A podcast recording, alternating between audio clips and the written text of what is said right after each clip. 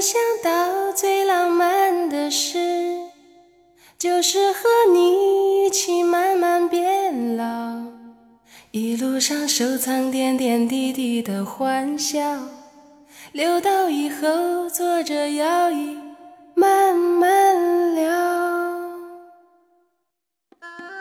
情感就像是人生的脚步，走齐了，心就近了。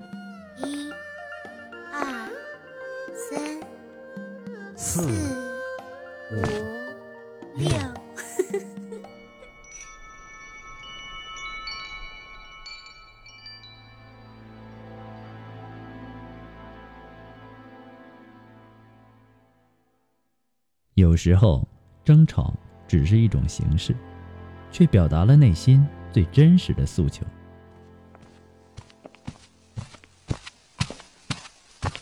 喂，我跟不上了，你不会快一点吗？你不会慢一点吗？为什么每一次都是我让着你？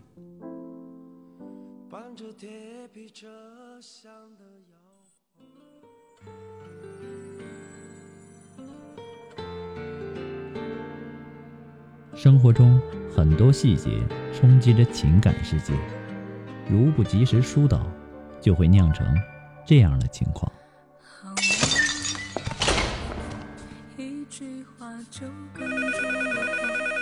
您好，这里是情感双曲线。复古，我最近烦死了。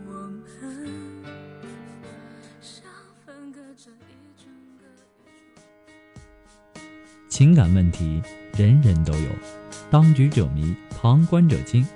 你们的求助，我在倾听；你们的幸福，我在关注。今天，你愿意跟我说说你的世界里正在发生的事情吗？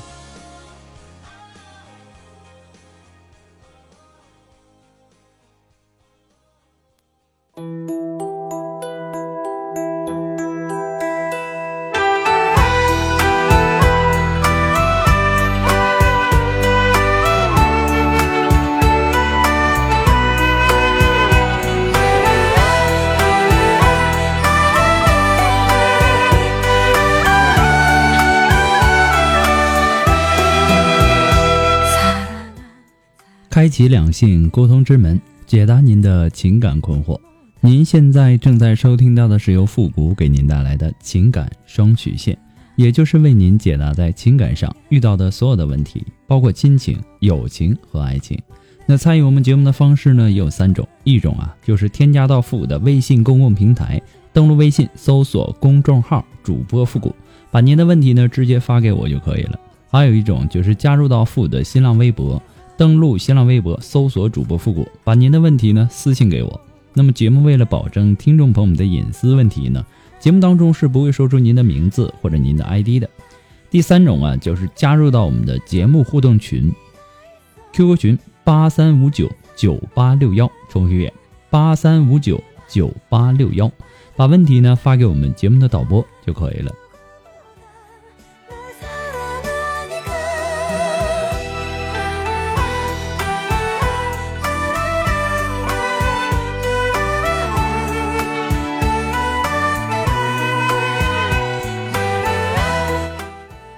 了，那让我们来关注一下今天的第一个问题。这位朋友呢，他说：“我和他呢是在网上认识的，感觉呢他很实在，很真诚，丝毫没有人们所说的网上要提防人。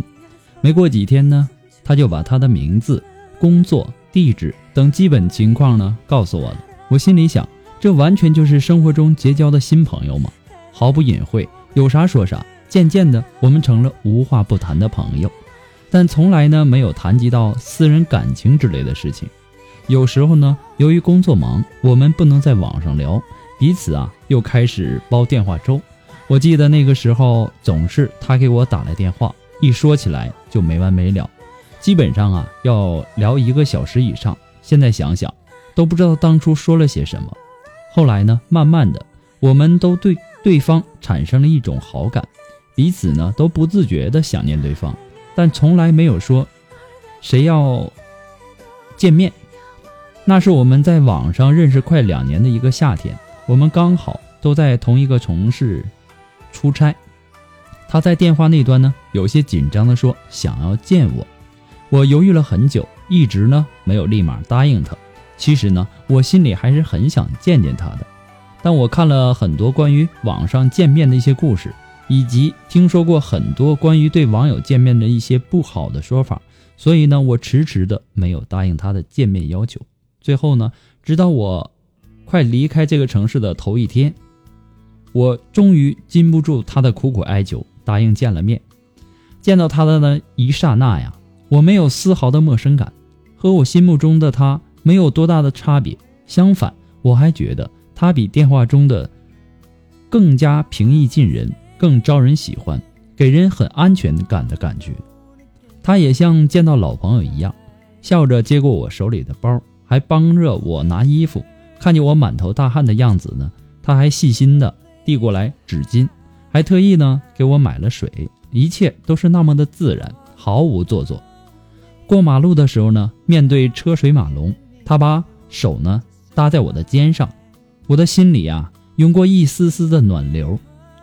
他带着我去饭店吃了饭，我们在愉快的交流中吃的既紧张又很惬意。也许是天气太热的缘故，我出差啊穿的衣服厚了一点，始终是额头冒着大汗。他说要去商场买一件比较薄的衣服，我也就点头了。刚吃完饭呢，于是我俩一起去了商场，在商场的服装专柜啊，他帮我挑选了衣服，给我当参谋，就像我老公一样。最后呢，我选中了一条价格不便宜的连衣裙儿，他急忙呢给我付款，让我十分不好意思。我坚持着把钱还给他，他根本不答应。最后呢，我拗不过他的坚持，我们走出了商场。由于身上大包小包的，他建议我们先去宾馆把东西放好，然后再出去玩。我觉得这个理由很充分，于是啊，我和他一起走进了他住的宾馆。房间里只有我们两个的时候，我突然间紧张起来，手脚都不知该往哪里放。看得出他也很紧张，一会儿呢给我倒水，一会儿给我削水果，脸呢红红的。他说：“终于见到你了，你比照片上的你。”更加漂亮，更加有气质。我们各自坐在一张床上，聊着聊着，聊着我们认识的点点滴滴。大约过了半个多小时左右，他走到我身边，很激动地握住了我的手，还是一个劲儿地说：“好久好久就想见到你。”我看见他的额头上渗出的汗水，随后呢，他紧紧地把我拥在怀里，我蜷缩在他的怀里，毫无挣扎。我喜欢那种甜甜的、温馨的味道。就这样，认识了两年的我们，终于在第一次见面的时候打破了朋友的底线。我忘不了他给我的温情，他的男子气，还有他热烈的吻。我浑身上下都荡漾着一股暖暖的、甜甜的恋爱的味道。虽然说我们是同年，都是四十多岁的人了，但我们两个就像十八九岁的年轻人，我们彼此热烈的想要对方。几乎呢想把彼此融在自己的身体里，他总是能够调动我最大的热情。我第一次尝试了做女人的快乐，那种如痴如醉、云里雾里的感觉，真的像是上了天堂一样。我完全像变了一个人，平时那个端庄、害羞、腼腆的我，在他的面前消失的无影无踪。他也非常的痴迷我，完全是那种爱不释手的感觉。我们走在大路上。他会冷不丁的从后面吻我的脖子，有时呢，他会不由自主的捧起我的脸啃起来，哪怕身边还有路人。那个晚上，我们都没有睡觉，一直开心的聊着。他抱着我，我完全沉醉在他的温情当中，把自己的老公和孩子忘得一干二净。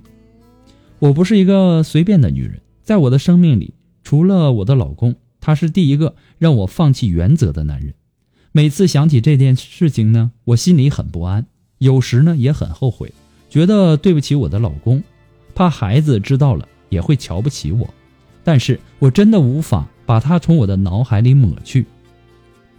如今呢，我们已经认识三年了，我们一共见面不到十次，虽然说很少见面，但我们经常电话联系，而且现在有微信了，联系起来呢也更加方便了。每次呢都是把电话聊到没电。我知道这样不好，我也知道他是一个对家庭负责的男人，我们也不应该走到一起。但是我俩都把对方当做了一份心灵鸡汤。我原来一直讨厌生活中那些不检点的女人，也常常对那些把感情视儿戏的人。但我自从和他发生了这样一段故事以后，让我很自卑。我觉得自己也成了让自己唾弃的女人。为此，我经常的和自己过不去，经常的在内心深处检讨自己。无数次，我试着不接他的电话，我不想再理他，但我都做不到。好难过。我也想试着把他从记忆里抹去，但都是徒劳。相反，很多时候呢，我就在默默的想他，甚至有时和老公在一起，我的脑海里浮现都是他的影子。复古，教教我，我该用什么样的办法来忘记他？写的比较长，希望您能够看到，希望你能够在百忙之中看到我的信息。谢谢您，希望不要笑话我。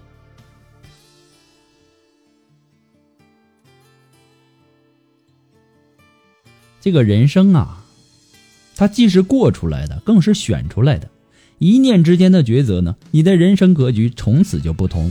人可以犯错，但不是任何时候都错得起。你说该如何忘记？其实啊，最好的办法是让自己和他失去联系，所有的通讯方式，包括电话呀、微信呐等等，所有的通讯方式都拉黑。如果你做不到这一点，那么错误还是会再犯的。有些事情啊，它是纸包不住火的。你你是想失去家庭，还是想继续和这个男人婚外情？谁轻谁重？你应该有一个标准，对吧？婚外情啊，可以动身体，但不能动感情。你是渴望他的激情，还是渴望他的感情呢？是他满足你的身体，还是满足你的感情呢？这一点你要明白，你不要吃着锅里的，看着碗里的。你最后锅也没了，碗也没了，你后悔都来不及了。有些感情啊，只能当游戏玩，该结束的时候必须要结束，不能太入迷。要知道，生活呀，它总会有许多的岔路口，发现走错的时候，一定要记得回头。婚外情让你尝试到了女人的快乐，那么这个快乐呢，它是要付出代价的，是后悔，还是自己犯错？都不重要，重要的是自己应该学会忘记。男人和男人之间是不能比的，对吧？你不能说今天哎，我的老公啊，还有这个和这个男人去比，你这样比呀，一山望着一山一山高，只能让你失去平衡感。俗话说，人非圣贤，谁能无过呢？即使是圣贤，他也有他成长的过程，他不是一出生就一蹴而就成了圣贤的。圣贤的成长过程啊，也可能犯过错。就算是人成了圣贤以后，他也有犯错的可能。人生的每一次选择呀，都要付出相应的代价，只看你愿不愿意，舍不舍得。凡事啊，有因必有果，不同的选择成就不同的人生。如果你不明白自己想要的究竟是什么，你就会被事物的表面所迷惑，从而做出错误的选择。不过呢，复古给你的只是说个人的建议而已，仅供参考。祝你幸福。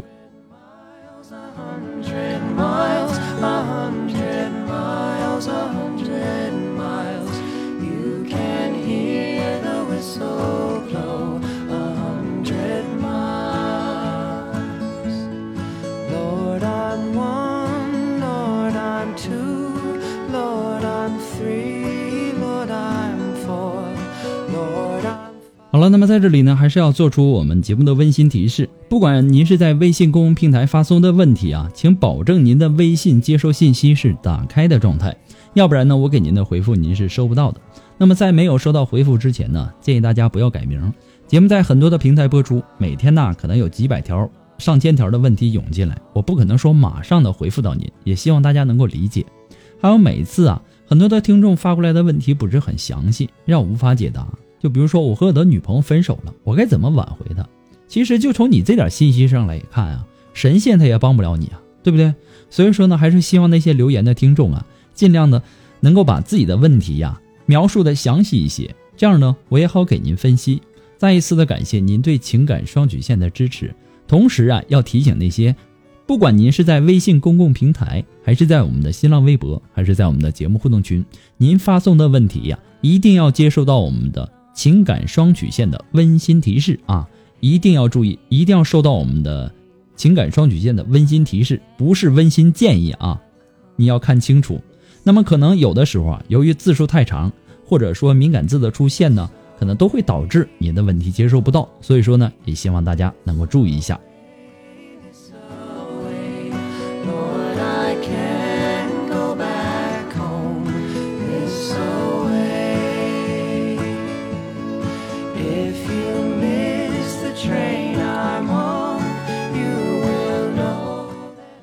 好了，那让我们来继续关注下一条问题。这位朋友说：“父你好，我最近呢收听了你的情感双曲线，我的感情呢也出现了问题。我和我老婆啊是从十九岁开始认识到现在，呃也有十三年了。现在呢有两个小孩，就是在上个月我才发现，原来我老婆啊背着我和别人发生了关系。我十九岁认识她，那时候呢她才十七岁，拍拖了半年之后我就去当兵了。我她也等了我两年，我回来以后呢。”我一开始也不怎么喜欢他，但是呢，接触了一段时间，我们又和好了，而且我也更加喜欢他了。在拍拖的时候啊，他已经有过一次背着我和一个已婚男人，但是呢，被我发现以后啊，我问他你爱我？他说他爱我。我们当时啊，抱着哭了很久，也许下了呃许下了好多的誓言，其中啊包括再也不会欺骗对方啊，背着对方干什么。过了一段时间呢，她有了孩子。最开始啊，我不知道，那时候年轻，什么也没有，也没有上班，连吃饭过日子都难。他打比如的告诉我说，她怀孕了该怎么办？我当时回答：如果说真怀孕了，那就麻烦了，完了，因为我觉得不是时候。打胎呢也要好多钱，当时啊就是因为没事业没钱才这样想的。但后来觉得他已经打过一次胎了。我听说，我听他说过，女人打多次胎以后怀孕很难保胎。后来呢，我就跟我的家人说了这事儿。最终啊，我和他决定把小孩生下来。这个中介呢，呃，答应他再也不提以前的事儿了。结婚以后不会再说起这个事儿呢，呃。没发生这事儿之前，我都做到了。他老家的风俗啊，就是嫁个女儿，男方要出四万左右，我也拿不出来这么多钱。他也是知道我的家庭状况的。当时我定亲，我向亲戚借了两千块钱，就带着他去见他爸妈讲结婚的事儿。我们是去他爸妈打工的地方见的。当时呢，我们说好。我说现在我一分都难找到，更别说四万左右了。借条呢，十万我肯签，以后赚了钱呢会慢慢的还。他也答应我了。但是见到他的爸妈以后啊，他妈打死都不肯同意，还一口一口的说打掉胎儿。我当时也年轻，一听到这些话呀，我立刻就走走出了门口，想一个人回老家。但是没过两分钟，他跑过来追上我。后来呢，我们就结婚了，什么也没办。结婚后啊，我们也经历了好多的苦，因为有小孩，压力也大，不像以前不上班就不上班了。婚后呢，我们出门打工，直到有了我第二个孩子，我带他回老家做生意。开始生意呢也不好，日子呢也不好过。后来我做生意直到现在，我不敢说日子有多好，但是过日子还说得过去。我后来做生意啊。他就没有上班过，就在家里带小孩了。可能是因为带小孩太无聊了，所以说呢，他经常上网聊天。前年呢，有一次给我发现他和我们这边一个男人聊天，什么都聊，而且有一次还被我发现早晨的三四点起来打电话聊天。这个男的呢，在广州做生意，也是已婚的。我发现以后啊，对他发火了。他也答应我，以后打电话或者发短信都不会背着我了。每次我都心软了，因为我太爱他了，也知道他为我付出了这么多。一个女人的不管家人的同意，执意的要远嫁给我，而且也为我生了两个小孩，辛辛苦苦的跟着我。我没有不让他上网聊天，只是告诉他以后绝对不能和我家人聊天，和老家人聊天。他也答应了，绝不会和我这边的人聊天，因为他嫁到我们这里，没有朋友，也没有亲人。有时候呢，心里的苦啊，或者不开心没人说，所以呢，我才没有让他不上网。直到上个月，背着我和别人发生关系。现在我天天都不知道该怎么处理这事儿了。小孩啊，已经有两个了，离婚对小孩伤害太大了。因为我就是单亲家庭成长的，我清楚。他现在也知道事情的严重性，也一直的在求我再给他一次机会。我是一个大大咧咧的男人，也不会浪漫。我也承认自己不够关心他，但一但一次，我心里真的没有办法接受，因为他背着我做这事儿。也没有前兆，而且呢，我这半年来觉得自己没什么做错，唯有就是他有一次生病的时候没有关心过他，问都没问，我也觉得自己是不够关心，但这不是出轨的理由吧？而且他还口口声声的答应我，自己上网聊天呢，知道分寸，再也不会和我老家人聊天，我偏偏告诫过他，但还是偏偏和我这边的人发生了关系，我心里真不是滋味。很多时候啊，都在想她到底是一个怎样的女人？已经做了两个孩子的母亲了，为什么还敢做出这样的事儿？她到底把我当成什么？还是因为我对她的爱，一次一次的原谅，他当成了一种懦弱无能呢？复古，我现在很需要你的回答，真心的感谢。其实啊，承诺呀，它就像放屁一样。当时惊天动地，过后呢是苍白无力。也许啊，我这句话说的有点不好听，但是事实就是这样。很多时候啊，我们都会听到什么“我会保护你一辈子啊，对你好一辈子啊”等等等等。可是这些呢，一点都经不起时间的考验。没过多久，你就会发现这些说出来的承诺一点都不值钱。我一直都说呀，不要轻易的相信这些口头上的这些不靠谱的承诺。要用实际行动去证明他说过的话，要让你能够感觉到，而不是说让你的耳朵过过瘾。你老婆出轨啊，是他的不对，但是呢，你有没有想过，他每次出轨了，或者说大半夜三四点的和别的男人暧昧，被你发现以后，他没有受到惩罚呀？就口头上的和你保证下次不会了，你说这样能行吗？很简单的道理，做错了事儿啊，必须要付出代价。受到惩罚，然后让他记住以后不会这样了，或者说不敢这样了。否则呀，每次做错事儿以后啊，我就给你道个歉，那不就完事儿了吗？大家都知道，这么三弄两弄的，就让你给弄皮了。反正我做错事儿了，我和你口头上说错了，你就会原谅我，对不对？男人呐，是应该宽容一点，这点没错。我也承认，你是一个很宽容的男人，但是你不感觉？你宽容的大吗？什么事儿啊都应该有一个度，但你也得看什么事儿。原则上的问题是绝对不能含糊的。你在外面做生意挣钱养家，一步一步的啊，现在日子过得差不多了。他现在开始在家里带着孩子，闲的都长毛了。他婚外与别的男人接触，最根本的呀，就是男女间的那种相互的吸引，这是一种本能。男人情感的最佳倾诉对象是女人，女人的情感最佳倾诉对象呢？他是男人。你想想是不是这个道理？要学会做一个有情调的男人，不懂得浪漫就学嘛，谁天生就会呀？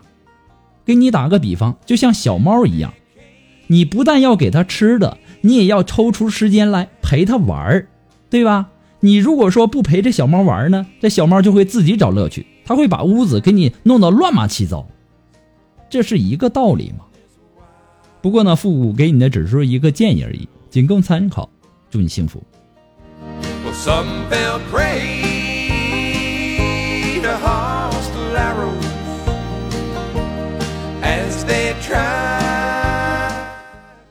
好了，那么如果说你喜欢复古的这个情感双曲线呢，希望大家能够帮忙的分享啊、点赞呢、订阅、关注啊，或者说点那个小红心。情感双曲线呢还离不开您的支持。那么再一次的感谢那些一直支持复古的朋友们，同时呢也要感谢那些在淘宝网上给复古拍下节目赞助的朋友们，再一次感谢大家。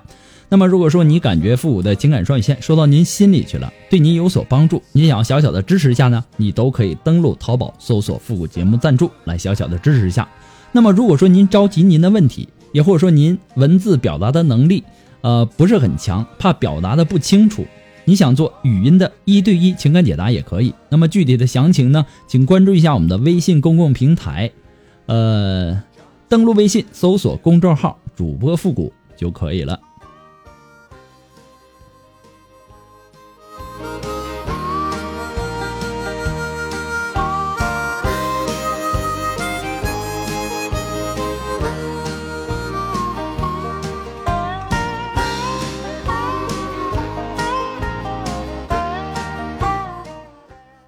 好了，那让我们来继续关注下一条问题。那这位朋友呢，他说：“你好，复古，我是你的忠实听众。我现在呢很纠结，希望您能够在百忙之中帮帮我。我是一个离婚的女人，我和我和现在的男朋友呢是网上认识的，他也来到了我的城市。他开始呢说我家是拆迁啊，说他家是拆迁的。我去过他家里，是挺破的。他说他的朋友呢欠他很多钱，但是呢他一直都没有钱。”每次说出去啊，总是这事儿那事儿的，没拿回，没拿回来过一分钱。他在这里呢找了几份工作都不理想，而且呢也都没给他开工资。到现在一年了，一直都是我在养着他。他跟他爸妈呢要钱，也没给过他一分钱。刚开始啊，他妈还答应我们给我们买房的，可是后来呢跟我说必须得先和他登记才能够给我们买房，我没有答应。到现在呀，他家人没有了音讯。他对我虽然说很好，但是也很小心眼儿每次我和我的朋友出去逛街啊，他总是问个没完没了。我家里人呐都不同意我和他在一起，说他可能是个骗子，什么都没有。我现在也越来越无法相信他了，也怀疑他对我的感情。闹了几次分手，但是呢，我俩都哭得一塌糊涂，分不了。他总是说不会让我失望的，总说我和他分手会后悔的。我不知道他是不是真的运气不好，还是真的没钱。我到底该怎么办？其实啊，这个男人啊，他这个你说他小心眼啊，很明显的就是他没有自信。我不知道你喜欢这个男人哪一点？从你的描述当中啊，我只能看到说他对你很好。他都这样了，他如果再不对你好的话，你还会跟他在一起吗？还有，他真的对你就好吗？就像你所说的。他对你好吗？一年不工作让你养着，找了几份工作都没有给他开工资，那这是他这个人不行啊，还是他遇到的全都是那些黑心老板呢？不见得吧？这到底是什么原因呢？你需要好好想想。还有他妈一开始说，啊，一开始说给你们买房还得先和他登记才能买房，这是什么思维逻辑呀？啊，这拿别人当傻子吗？先骗到手再说，是吧？还好你还算理智，没那么冲动。你现在需要的做的就是冷静下来，去想想，这个男人能给你想要的未来吗？你真的能够把你的后半生，这样的这个幸福人生大事托付给这样的男人吗？而且你对这个男人可以说一点都不了解呀。所以说呀，还希望你能够想清楚。那么今天的节目时间呢，可能稍稍的长了一点，在这里呢，还是希望大家能够继续支持我们的情感双曲线。今天。就到这儿吧，我们下期节目再见。